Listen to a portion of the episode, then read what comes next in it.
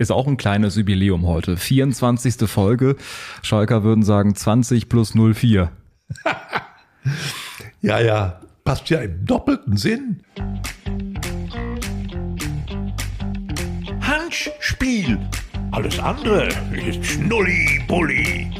Viermal zu null.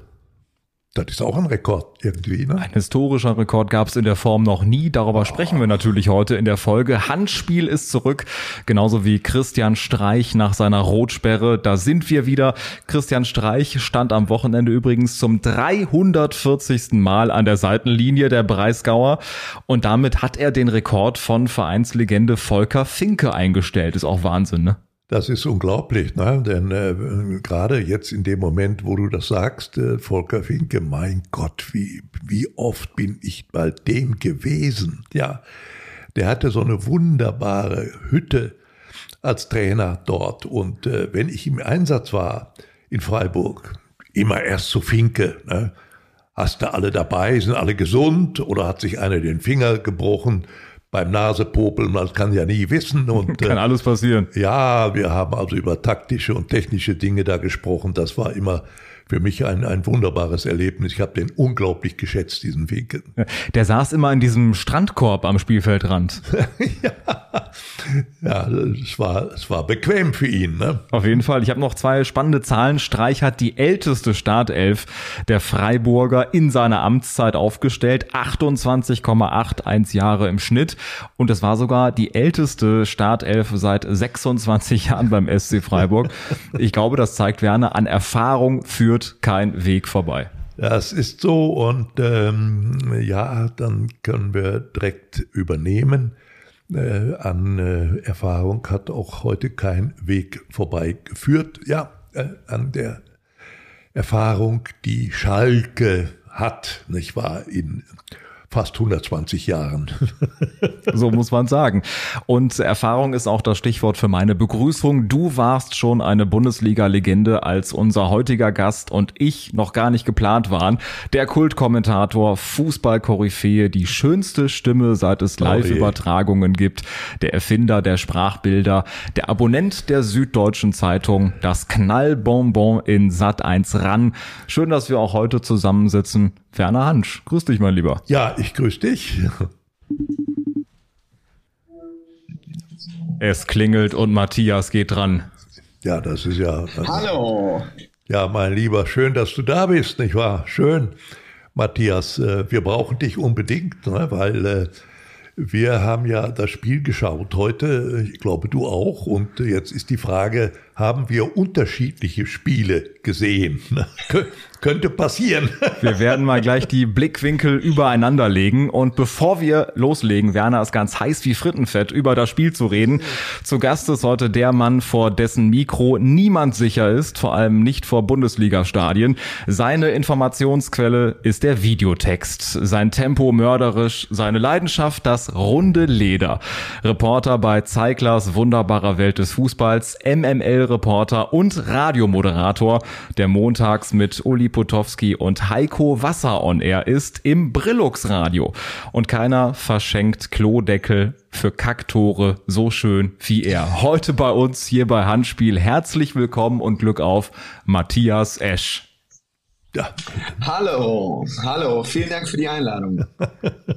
Und jetzt bin ich mal sehr gespannt auf eure Analyse. Schalke gegen Union. Union die zweitbeste Defensive der Liga. Äh, die Frage ist, wo war die Schalker Offensive heute? Ja, okay.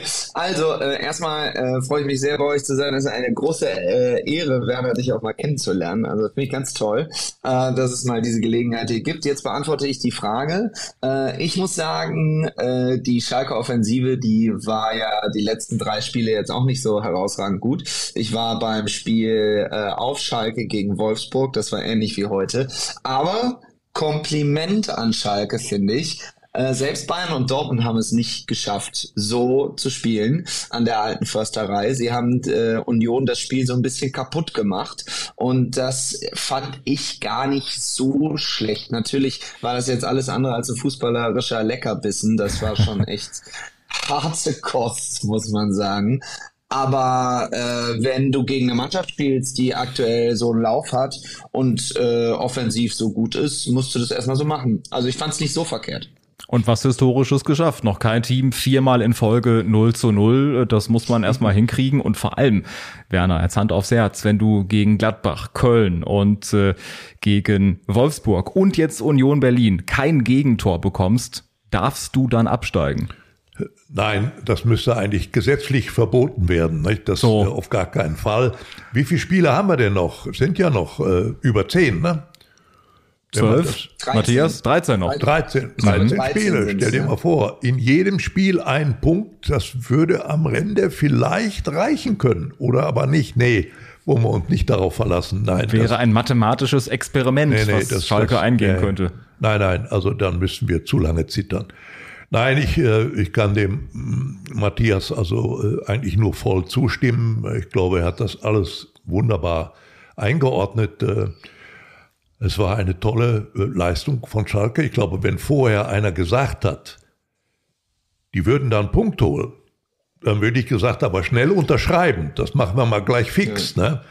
Äh, damit war nicht zu rechnen, zumal ja, wie gesagt, äh, Union ja toll motiviert war. Ne? Die hätten ja heute mit einem Erfolg die Tabellenspitze übernehmen können. Ja, hat man nichts von gemerkt, dass sie das unbedingt wollten. Natürlich hat vielleicht das äh, UEFA-Pokalspiel äh, in Amsterdam auch ein bisschen was weggenommen, muss man schon sagen. Das war ja am Donnerstag und äh, sie haben sich ja gut aus der Affäre gezogen. Glaubt, sie hätten vielleicht sogar gewinnen können, ne, was, was man so gehört und gelesen hat.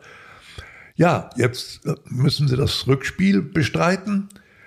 Nein, äh, was ich, ich sage es ganz offen, ich war heute komplett enttäuscht von dieser Union-Mannschaft. Was haben die denn für ein Spiel? Die hauen ja nur Bälle von hinten nach vorne raus, hohe Bälle.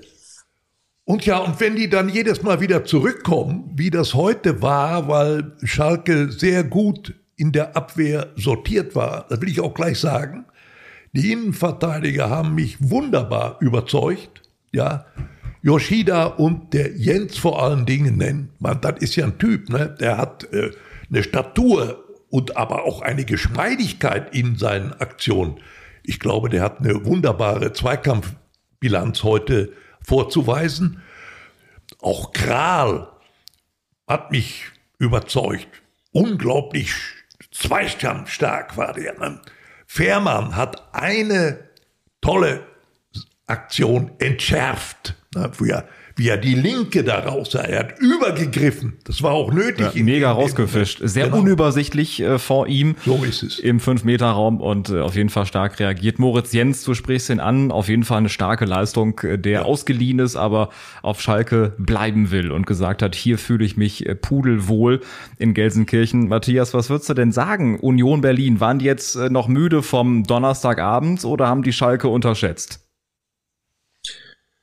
Boah, es ist schwer zu sagen. Also ich ähm, glaube, dass sie auf jeden Fall noch müde waren vom Donnerstag, weil natürlich ist das jetzt, sie hatten ja auch kein leichtes Spiel und natürlich ist das für so eine Mannschaft wie Union, glaube ich, immer noch relativ ungewohnt, dann diese Belastung, diese, diese Doppelbelastung zu haben, beziehungsweise äh, ich glaube, im DFB-Pokal sind sie ja auch noch, da war ja gerade die Auslosung. Äh, wenn ich das richtig auf dem Zettel habe, haben sie ja dann sogar, wenn ich aufgepasst habe, sogar eine Dreifachbelastung. Also das ist äh, äh, das, das das, das ist natürlich nicht so einfach für, für eine Mannschaft wie Union. Aber nochmal, also äh, auch gegen Wolfsburg habe ich gedacht, äh, Wolfsburg war vorher ganz gut drauf eigentlich und hatte auch ein paar Spiele gewonnen. Äh, da, da, das war ähnlich. Man hat gedacht, dass Wolfsburg sehr enttäuscht hat an diesem Tag und ich und gegen Gladbach äh, war es auch so. Äh, da waren auch alle enttäuscht von Gladbach, aber vielleicht muss man auch mal sagen, dass Thomas Reis einfach ein guter Taktiker ist. Also ähm, er scheint schon in der Lage zu sein, gerade gegen, das sind ja jetzt drei eigentlich sehr offensiv starke Mannschaften gewesen und auch das Spiel gegen äh, äh gegen den FC, was ja auch 0-0 äh, ausging, äh, die haben ja diese Saison jetzt auch nicht gerade eine schlechte ähm, eine schlechte Offensive. Das Spiel gegen Werder haben sie sieben Tore geschossen. Also die sind auch eigentlich gut drauf.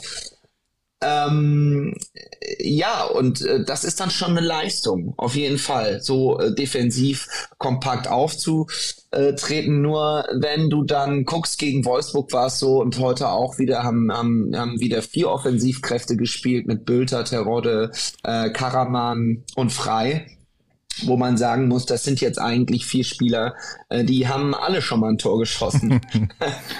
Und das ist irgendwie, ich weiß nicht, was das Problem ist im Moment so ein bisschen. Also das ist ja jetzt keine völlig katastrophale Offensive, die da auf den Platz geschickt wird.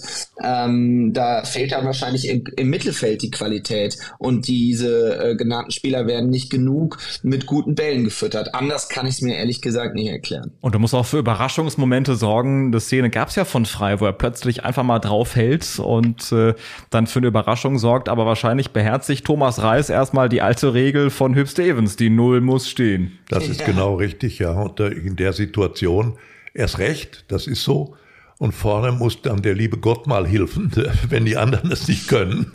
Ist, ja, ich, ich bin sehr gespannt. Also irgendwann muss der Knoten ja nach vorne auch mal passen. Denn wir haben ja gerade schon festgestellt, jedes Mal 0 zu 0 würde am Ende dann leider auch nicht reichen. Und, äh, Was mit ja, dem Knoten sagen wir schon seit vier Wochen. Ne? Ach, mein Gott, ne, ja.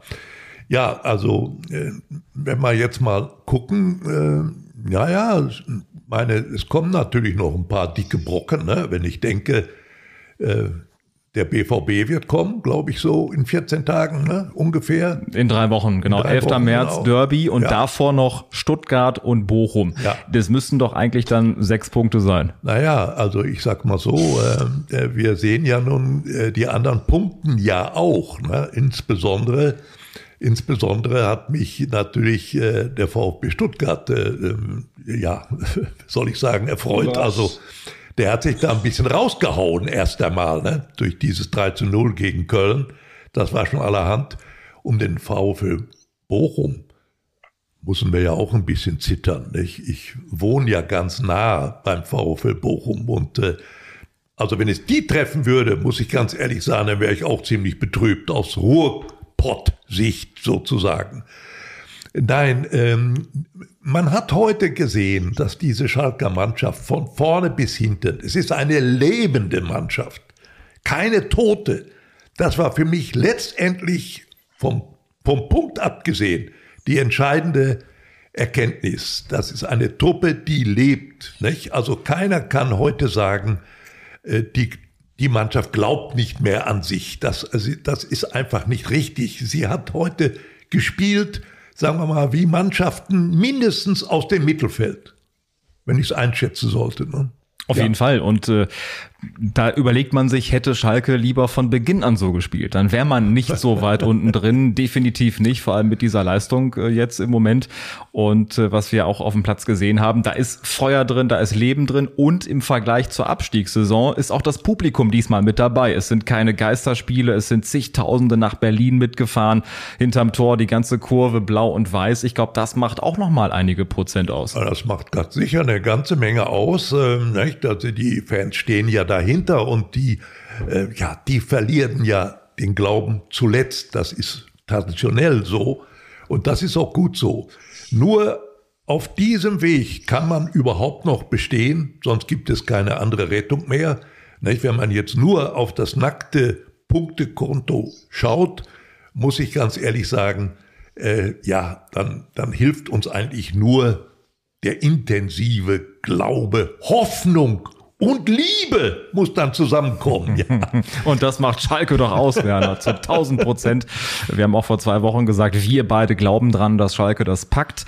Nur die Fantasie hat uns gefehlt, äh, zu glauben, dass Hertha gegen Gladbach dann so deutlich gewinnen kann. Das gehört zur Wahrheit auch dazu, ne? Ja, ja. Matthias, äh, also nun komm her, äh, sag du mal was. Also Hoffnung hatten wir schon gerade angesprochen. Liebe, was fehlt denn noch? Glaube. Also ich, äh, Glaube. Glaube, ja. Und äh, ich glaube, typisch Schalke wäre es einfach, wenn Schalke jetzt so einen Amateurstürmer irgendwo aus dem Nachwuchs ausbuddeln würde, der mit Nachnamen Gott heißt und der dann, eingewechselt wird. Und da kommt der alte Spruch, keiner kommt an Gott vorbei, ne? also das ist eigentlich, das fehlt mir eigentlich noch für diese Geschichte. Nein, also ich habe ja auch äh, regelmäßig mit noch einem Schalker zu tun, mit Uli Potowski. Und ähm, der hat ebenfalls einen ganz tollen äh, Podcast Podcast, den er äh, täglich produziert. Da mache ich jetzt einfach mal Werbung für. Herz, Seele, Ball heißt er. Und alle zwei Wochen bin ich da zu Gast und er sagt jedes Mal, sagt er Matthias, was ist denn jetzt mit Schalke? Hast du noch Hoffnung? Und äh, es ist echt schwer. Also ich muss wirklich sagen, es ist wirklich schwer, weil ihr habt absolut recht. Ähm, hätte Schalke in der Hinrunde so gespielt, wäre es jetzt was anderes. Ja, und jetzt geht die, die Zeit, die läuft einfach so ein bisschen davon. Gerade wenn man auf das Programm guckt, natürlich gegen Stuttgart und Bochum, ähm, ja, kann man was holen. Ist natürlich auch sehr schwer gegen direkte Konkurrenten immer. Das sind immer richtig hitzige ja. Spiele, je weiter es voranschreitet in der Saison. Und gegen den BVB, äh, ja, ist äh, wahrscheinlich jetzt auch gerade im Moment nicht so leicht. Aber äh, es, äh, es wird knapp, glaube ich, am Ende. Und ich glaube, viele Schalker werden sich freuen, wenn es am Ende noch, äh, sagen wir mal, am 30. Spieltag oder so ähm, noch, noch drin ist. Und dann Carsten, hast du recht, kann das Publikum, kann der Faktor Publikum am Ende, äh, weil ich finde immer so an den letzten fünf, sechs Spieltagen ist eigentlich völlig egal, gegen wen du spielst. Da ist jedes Spiel wirklich äh, auf Augenhöhe, das, das liebt man ja auch. Ja. Und äh, dieses Jahr scheint es ja auch oben in der Tabelle endlich mal so der Fall zu sein, dass da wirklich jeder Punkt mal zählt. Und ähm, ja, wenn man am 30. Spieltag noch mit dabei ist, noch im, im äh, noch gegen den Abstieg spielt und noch nicht abgestiegen ist oder am 32 dann äh, traue ich Schalke alles zu. Aber bis dahin muss man leider erstmal kommen und mit noch 4-0-0 spielen wird das wahrscheinlich schwierig, ja. Das ist richtig. Also der Knoten muss auf jeden Fall platzen. Ne? Stuttgart, Bochum, dann BVB, Augsburg und Leverkusen. Das sind äh, die nächsten Boah. Partien. Ich sag jetzt mal nicht, gegen wen es am Ende geht. Ne? Drittletzter Spieltag gegen Bayern, letzter Spieltag äh, gegen RB Leipzig und dazwischen noch Frankfurt. Also wir gucken lieber erstmal auf die oh nächsten je. fünf Wochen. würde ich, würde ich empfehlen. Also ein Wort. Ich habe ja gesagt, ich, ich, ich habe ja gesagt, am Ende ist es egal. Das spielt, spielt Schalke eigentlich gegen, in, in die Karten. Bayern ist normalerweise dann schon Meister. Das wird wahrscheinlich jetzt dieses Jahr nicht der Fall sein. Aber man weiß es nicht. Also vielleicht hat Leipzig keinen Bock mehr oder so. Äh, wer weiß. Wer, wer weiß. weiß wer am weiß. Ende ist egal, gegen wen man spielt. Wir unterschreiben das so, Matthias. Abschließend ein Wort ja. von dir. Ja oder nein? Schafft Schalke das? Ja oder nein? Boah, das ist ja wie bei Uli Potowski hier. Ähm, ich, ich sag mal ja. Ich glaube, dass Schalke das, das schafft. Ich weiß nicht, das ist jetzt ein reines Bauchgefühl. Aber ich glaube, was man unterschätzt, ist, dass so Mannschaften wie Hertha ähm, stimmungstechnisch, glaube ich, aus einer anderen Situation kommen. Wenn jetzt Schalke absteigen sollte, ähm, werden, ist es natürlich für den Verein nicht gut und viele Fans sind dann sehr, sehr traurig und so. Aber ich sag mal so, im Verhältnis zu der anderen oder der Abstiegssaison äh, vor ein paar Jahren, ist mhm. das, was Schalke ja jetzt spielt, was ganz anderes. Und das wollen doch die Schalker-Fans sehen, dass die Spieler sich äh, den Platz umgraben und sich den Allerwertesten aufreißen. Und ähm, wie gesagt, wenn man mit da, da, mit dieser Art noch die nächsten paar Wochen ganz gut übersteht, vielleicht wirklich mal ein, zwei Spiele gewinnt, dann kann das schnell gehen, dass man da auch rauskommt. War ein bisschen mehr als ein Wort, aber das Ja habe ich herausgehört, also. Matthias. Werner, ja oder nein von dir eine Einschätzung? Ja, ich, äh, also wie gesagt, äh, die Hoffnung und den Glauben verliere ich zuletzt. Ich habe heute eine Mannschaft gesehen, die auf jeden Fall lebt. Das ist eine Mannschaft geworden. Du hast eben mal gesagt, hätten sie von Anfang an so. Das war nicht möglich. Ne? Wir müssen ja mal äh, uns nochmal daran erinnern, ich war sozusagen beim Aufstiegsspiel im Stadion, da spielten sie gegen St. Pauli, da waren sie aufgestiegen und ich habe da schon in der Halbzeit gesagt, das war's. Das wird nichts mehr. Da lagen sie 2-0 zurück gegen St. Pauli. Mhm. Und dann kam diese zweite Halbzeit mit drei Toren. Alle waren begeistert und allen war auch klar, dass man an dieser Mannschaft eine Menge Arbeit haben würde, wenn man in der ersten Liga bestehen will. So. Und diese Arbeit ist zunächst einmal misslungen. Na? Ja, richtig. Und äh, vor allem, es gab die Neuverpflichtung nicht, das Geld war nicht da. Das ist Frank es. Kramer war zunächst Trainer, das darf man in, ja, in dem Gesamtkomplex erstmal nicht außer genau, Acht lassen. Genau, Aber ja, äh, es sind ja jetzt eine Menge Leihspieler. Ne?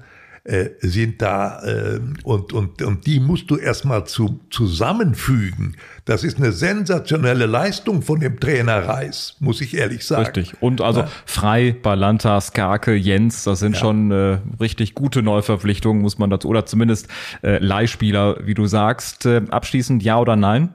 Für Schafft mich, Schalke das? Ich sage ja. Sehr gut, dann können wir da einen Strich drunter machen. Union Berlin hätte Tabellenführer werden können. Heute ist es jetzt äh, nicht geworden. Ähm, Matthias, du hast das Spiel gesehen von Borussia Mönchengladbach gegen die großen Bayern und äh, du läufst da immer vor den Stadien rum, befragst die Fans. Mhm. Äh, wie war denn dein Eindruck äh, gestern äh, von den glorreichen Bayern? Also das war ganz witzig, weil die Gladbach, ich fange erstmal ganz kurz mit Gladbach an. Die Gladbach-Fans haben alle vor dem Spiel gesagt, es wäre so typisch Gladbach, wenn wir dieses Spiel gewinnen. Und es ist genauso gekommen. Die Bayern-Fans waren da ganz anders drauf. Also äh, man merkt die Stimmung gegenüber Julian Nagelsmann äh, könnte besser sein. Also der verliert da so ein bisschen nach und nach das Standing. Und ich glaube, diese Aktion da jetzt, dass er so auf die Schiedsrichter geschimpft hat, hat es jetzt auch nicht viel besser gemacht. Mhm. Äh, man kann seine Wut zwar verstehen, aber letzten Endes sehen die Fans, ich habe da mit vielen Fans gesprochen, man kann sich das ja auch im Nachhinein nur angucken, die Fans sehen, ähm, dass es nicht so richtig rund läuft. Auch das Spiel gegen Paris war nicht äh, überzeugend am Ende so, dass man jetzt sagen kann, äh, im Rückspiel, das wird man auf jeden Fall hinkriegen. Wenn Mbappé da von Anfang an spielt, also da muss Bayern sich strecken. Ich glaube, sie haben natürlich äh, im Jahr eins nach Robert Lewandowski, ähm, auch wenn Schuppomoting viel spielt und auch immer mal wieder trifft, aber es ist schon eine Riesenlücke, die da hinterlassen worden ist und auch, dass Manuel Neuer jetzt äh, bis zum Saisonende nicht dabei ist, auch wenn natürlich Jan Sommer ein sehr guter Torhüter ist, aber trotzdem, das sind ja so Identifikationsfiguren, Schlüsselfiguren. Thomas Müller ist gestern wegen der Umstellung, weil es die äh, rote Karte gegen Upamecano gab, ähm, ja, nach, ich weiß nicht, zehn Minuten oder so ausgewechselt worden. Also diese ganz starken Bayern-Namen, die schleichen sich so etwas aus. Und ich glaube, das trifft den Verein schon sehr im Inneren. Da kannst du natürlich trotzdem viel Geld in die Hand nehmen und äh, andere gute Spieler kaufen. Das hat die Möglichkeit hat Bayern immer. Aber es war immer das, was Bayern stark gemacht hat, waren diese Identifikationsfiguren und diese Schlüsselspieler, die anders als beim BVB immer geblieben sind. So, und irgendwie verändert sich das jetzt oder die sind dann einfach langsam in einem Alter, wo sie nicht mehr so lange spielen werden. Und das trifft den Verein sehr. Und gestern hat man das auch gesehen. Man muss ganz ehrlich sagen, so gut war Gladbach jetzt nicht, dass Bayern äh, nicht in sehr guter Form auch mit zehn Mann das Spiel noch hätte gewinnen können. Gladbach hat super viele Chancen liegen lassen und äh, hat oft gewackelt. Also Bayern ist im Moment jetzt aus meiner Wahrnehmung heraus äh, angeschlagen wie selten, ja.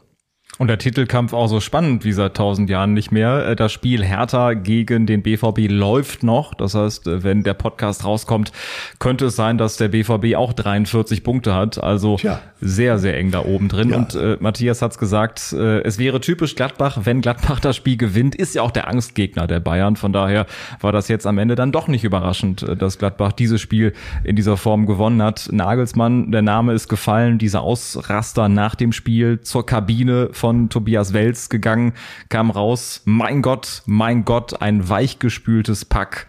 Ja, Was ja. war deine erste Reaktion, als du das also, gehört hast? Äh, ja, gut, muss man nicht sagen, natürlich. Äh, Blödsinn. Äh, hat ihm auch leid getan, als es raus war, ganz sicher. Aber ich muss dir ganz ehrlich sagen, nach so einem Spiel, in, acht, in der achten Minute gibt es diese Szene, die für mich spielentscheidend war. Und äh, ich sag dir auch ganz offen, so wie ich es gesehen habe, nach unzähligen Malen der Betrachtung dieser Zeitlupen, muss ich ehrlich sagen, ich weiß nicht, was Schiri da äh, gerissen hat. Ne? Er hätte ja zumindestens von seinem Kellermann nochmal vielleicht den Hinweis bekommen können, schau es dir nochmal an. Aber das hat es ja nicht gegeben. Ja. Und äh, ja, äh, ich sage ganz offen, mit offener Zunge, die wird jetzt ganz breit. So kennen wir dich. Für mich war es eine Fehlentscheidung. Ja, ich habe das Gefühl gehabt, der Upamecano hat ihn leicht gestreichelt, aber nicht entscheidend berührt und dann fällt der aus dem Lauf heraus. Also eine rote Karte war das für mich unter keinen Umständen. Trotzdem, trotzdem ist das keine Entschuldigung für diesen verbalen Ausraster von Nagelsmann. Der ist natürlich auch angeschlagen. Ne? Wir haben gesehen, diese Affäre mit Manuel Neuer ist ja noch nicht ganz bereinigt sozusagen. Das schwebt ja noch immer irgendwo ein bisschen und er, er steckt ja auch drin in dieser Affäre. Ich glaube, äh, der Topolovic ist ja nicht ohne die Zustimmung von Nagelsmann, vielleicht sogar auf die Anregung von Nagelsmann ent, ent, entlassen worden. Und das hat den Neuer natürlich schon furchtbar verletzt, sonst hätten wir das ja alles gar nicht so erlebt. Also Nagelsmann ist auch angeschlagen. Ne? Das ja. muss ich sagen. Er ist ja noch ein junger Mann, er muss auch eine Menge mehr lernen noch. Das, das bleibt ihm nicht erspart. Ne? Und vor allem nach acht Minuten, wie du sagst, eine rote Karte, wo du als Referee natürlich in das Spielgeschehen eingreifst. Über 80 Minuten spielt Bayern in Unterzahl. Ähm, aber trotzdem frage ich mich dann, hätte Nagelsmann genauso reagiert, wenn Bayern jetzt unangefochtener Tabellenführer wäre? Oder zeigt das, wie ja äh, geladen beziehungsweise unter was für einem heftigen Druck er momentan steht? Ja, ich weiß nicht, wie Matthias das verurteilt. Also für mich ist das auch eine Auswirkung des Drucks, ganz sicher. Den, den hat er ja natürlich. Wie du klar. sagst, Stress mit äh, Tapalovic und Neuer, dazu die Tabellensituation, Richtig. Ergebniskrise. Matthias, warst du zufällig in der Mixed Zone, als das passiert ist? Oder warst du nicht nah dran. Nee, äh, ich, äh, ich habe das in dem Moment gar nicht mitbekommen, äh, weil ich dann nach dem Spiel ja, also das ist tatsächlich immer ganz witzig, weil man immer zwischen Pressekonferenz, Mixzone und draußen mit Fans und ja. so. Und, nah an der Basis unterwegs. Äh, genau, also ich habe äh, gestern, äh, zwischen weiß man das ja irgendwie auf mein Handy geguckt, gestern 15.000 Schritte gemacht. Also man ist schon immer, ich liebe das sehr. Mehr als so mancher Spieler. Unterwegs. ja, wahrscheinlich. äh, äh, nein, also ich, ich habe das nicht, ich habe das jetzt nicht live gehört, aber ähm, natürlich bekommt man das mit und ja, es ist mit Sicherheit auch eine Auswirkung des Drucks. Ich glaube, generell ist es ehrlich gesagt äh, sehr, sehr schwer, Bayern-Trainer zu sein. Ähm, es gab, äh, eigentlich muss man mal überlegen, gab es mit Ausnahme vielleicht von Jupp Heynckes äh, und ganz kurzzeitig Hansi Flick, aber selbst der ist ja irgendwann gegangen, weil er Stress mit der Vereinsführung gehabt hat. Ja. Äh, wenige Trainer in den letzten Jahren, die sich so wohl gefühlt haben, dass sie ganz lange geblieben sind, dass sie auch mal diese dieses Triple gewonnen haben oder zumindest die Champions League. Das ist dann auch nur äh, zweien eigentlich vergönnt gewesen. Selbst Pep Guardiola hat es nicht geschafft und der ist ja nun mal mit der beste Trainer der Welt. Also das ist schon schwer. Äh, Julian Nagelsmann ist jung, ja, das er hat er sich eine Riesenaufgabe vorgenommen. Und ich glaube, ähm, wenn man das jetzt mal vergleicht, so äh, guck mal jetzt mal auf Schalke und Thomas Reis, da merkt man, das funktioniert irgendwie von Tag eins an, ja. Also da, da gibt es eine Verbindung. Und Julian Nagelsmann und der FC Bayern, natürlich ist der Vergleich auch ein bisschen krumm, äh, kann man auch nicht eins zu eins zu sehen, aber vom Gefühl her muss man sagen, Nagelsmann und Bayern, ich weiß nicht. Also es ist, es ist eigentlich müsste es passen. Eigentlich sind alle Zutaten da, aber ich glaube, er hat das Problem, dass er die genannten Starspieler und das ist immer der Schlüssel zum Erfolg in in München. Er kriegt sie nicht richtig eingefangen. Ja, ich glaube auch ein Spieler wie Kimmich, der ist permanent unzufrieden und ähm, du hast nur große Egos, mit denen du arbeitest. Das mhm. war immer schon so auch beim FC Bayern. Und wenn du die nicht alle zufrieden bekommst und dann so eine Entscheidung fällst, wie Thomas Müller so früh auszuwechseln, klar, es war eine taktische Entscheidung, weil man eben einer weniger war und dann musstest du einen Verteidiger reinbringen. Das kann man so machen. Aber das ist natürlich schon hätte ja auch jemand anderen rausnehmen können. Ne? Also es ist schon auch eine heftige Entscheidung. Und ich glaube, das Problem hat er so ein bisschen. Er kriegt nicht so die Einheit Bayern München aktuell geformt.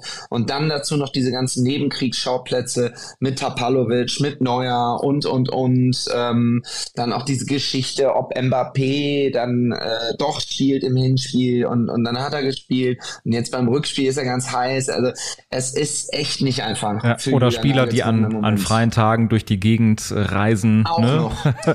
Zur Fashion Week ja, war das, oder? Das war zur Fashion Week, das war Serge Gnabry und äh, sind immer, das ist finde ich ist sehr auffällig in letzter Zeit, sind immer so Diskussionen, was darf ein Spieler des FC Bayern? Ja, darf der so ein Interview geben wie Manuel Neuer? Darf der irgendwie in seiner Freizeit zur Fashion Week?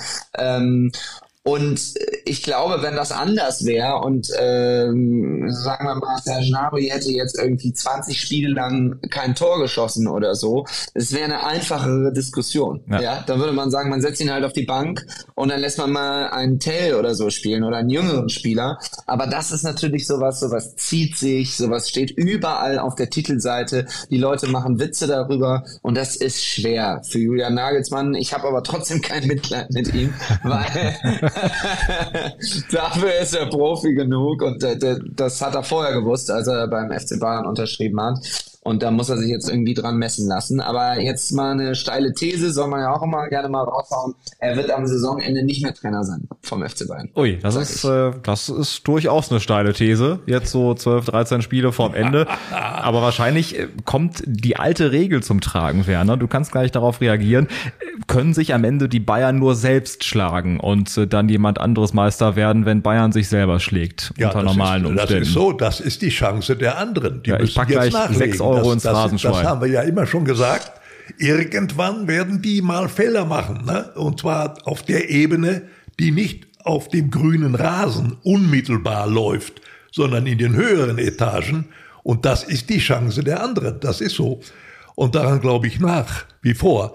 Ähm, ja, was haben die bezahlt für den Nagelsmann? Ich glaube 20 Millionen. Ist das, war das ungefähr richtig? Ja, ich glaube, so war, ich, ich weiß jetzt auch nicht mehr die ganz genaue Summe, aber die Größenordnung stimmt. Ich glaube, es waren irgendwie 18 oder so. Aber äh, ja, das ist Wahnsinn, dass man für einen Trainer inzwischen so eine, so eine Ablöse zahlt ja. und so. Ja, und wahrscheinlich, das wäre jetzt natürlich ein Argument dafür, dass er am Saisonende immer noch Trainer ist, weil das kostet den Verein viel Geld. Das stimmt. Ja. Aber sollten sie jetzt gegen Paris rausfliegen und du bist dann äh, am in den den letzten Spieltagen nicht Erster und spätestens dieses Heimspiel gegen Dortmund, dass sie dann irgendwie, ich glaube, das ist am 1. April, witzigerweise. Äh, also wenn sie das verlieren, dann äh, wird ihm auch die hohe Ablöse nichts, nichts nutzen. Wenn ja. sie da dann nicht Erster sind und dieses Spiel verlieren, dann ist er weg. Äh, ja. Ich habe gerade nochmal nachgesehen. Ich hoffe, dass die Zahlen jetzt äh, stimmen erstmal ein Sockelbetrag 15 Millionen und sollte er in den fünf Vertragsjahren zweimal das Double gewinnen, könnte es auf 25 Millionen ja. hochgehen. Ja. Jetzt ist die Wahrscheinlichkeitsrechnung ja, gefragt. Ja, also als, als ich kann mich noch äh, sehr gut besinnen, als ich äh, im vergangenen Jahr diese Zahl hörte.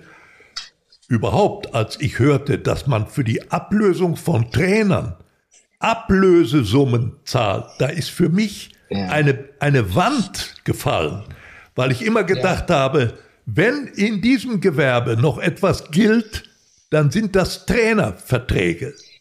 Und äh, ja, die Wand ist umgefallen. Ne? Es war ja nicht nur Magelsmann, es waren ja auch andere Trainer.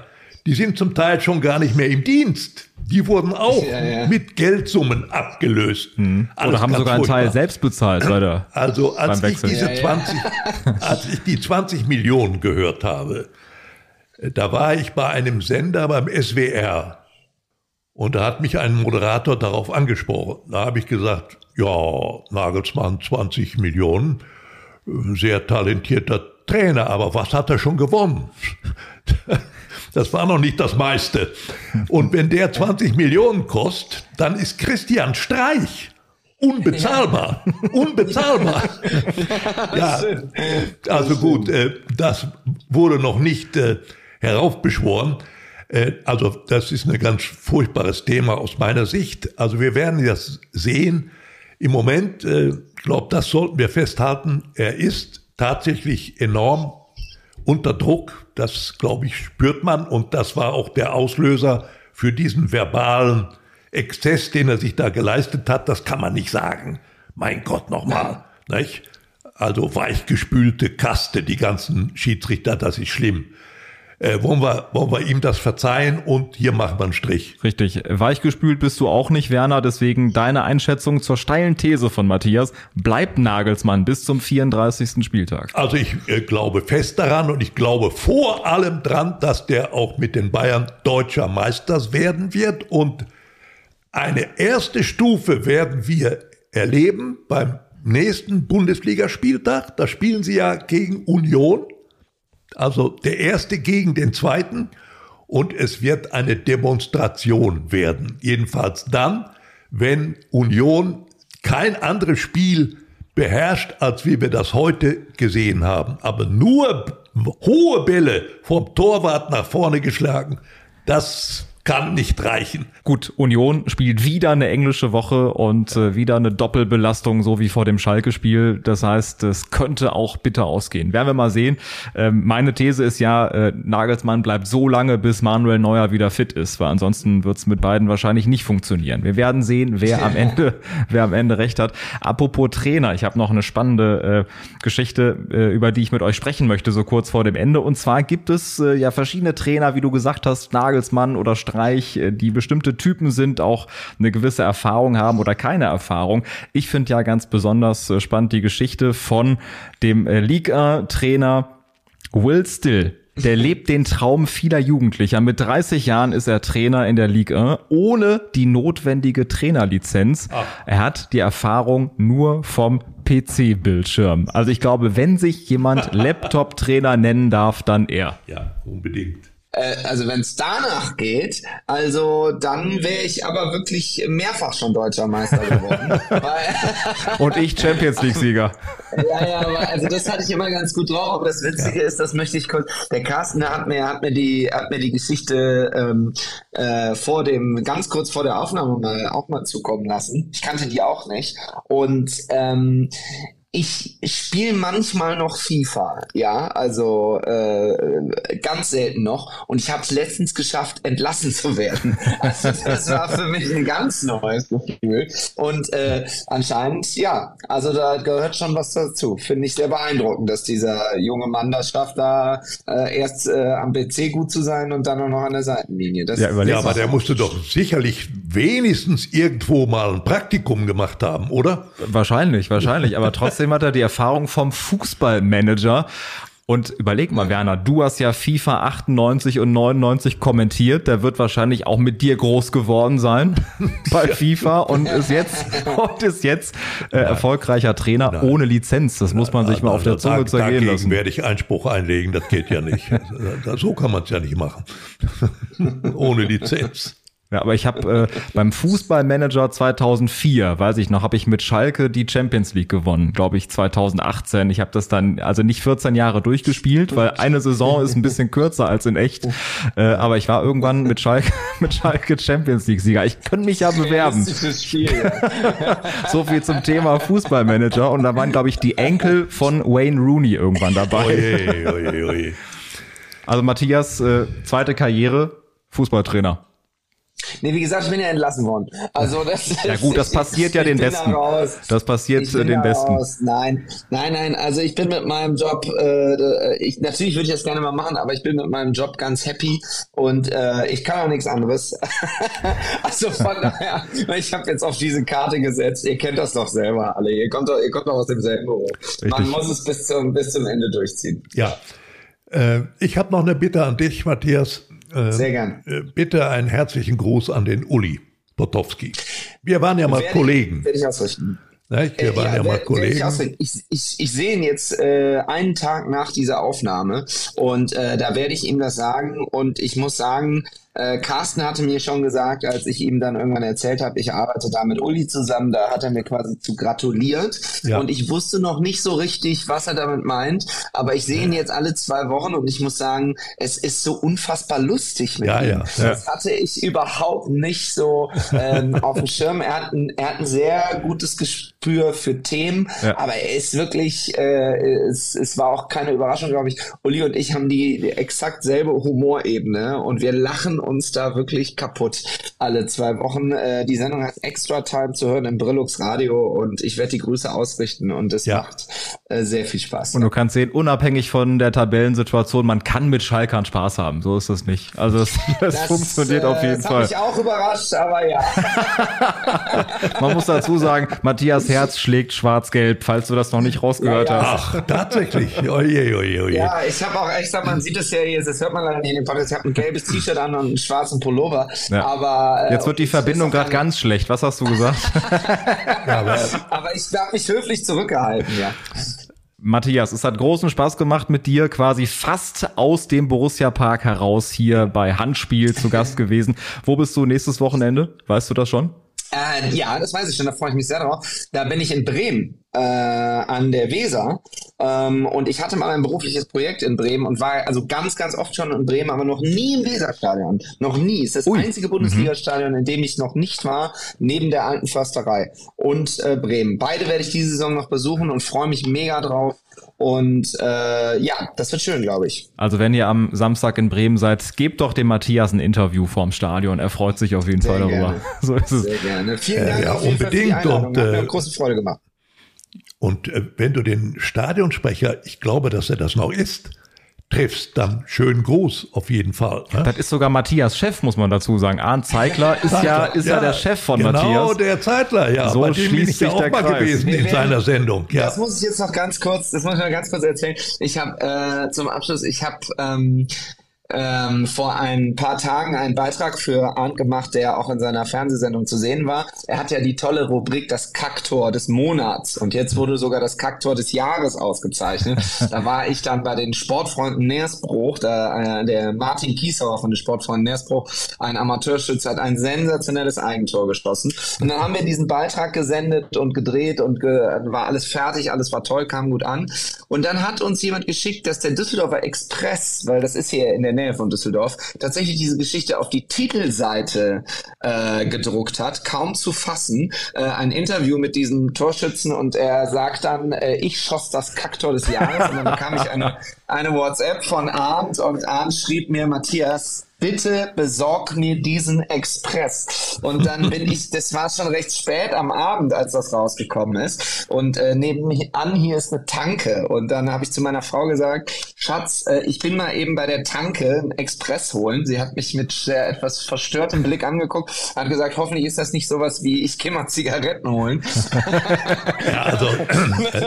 und das habe ich dann gemacht und diesen Express, der liegt hier, den werde ich jetzt abends am Samstag geben. Äh, ja. Hier ist er sogar. Ich halte ihn noch schnell in die Kamera, dann kann Werner das auch sehen. Äh, und ähm, ja, tatsächlich. Das kommt kommt in sein Studio. Also ja, ich, das Kacktor des Jahres. Das, über, das überrascht mich jetzt aber kolossal. Ich habe gedacht, das Kacktor des Jahres wäre in Hannover gefallen, und zwar an der Oper. Stimmt. sehr gut. Sehr gut. Ja, das ist sehr lustig.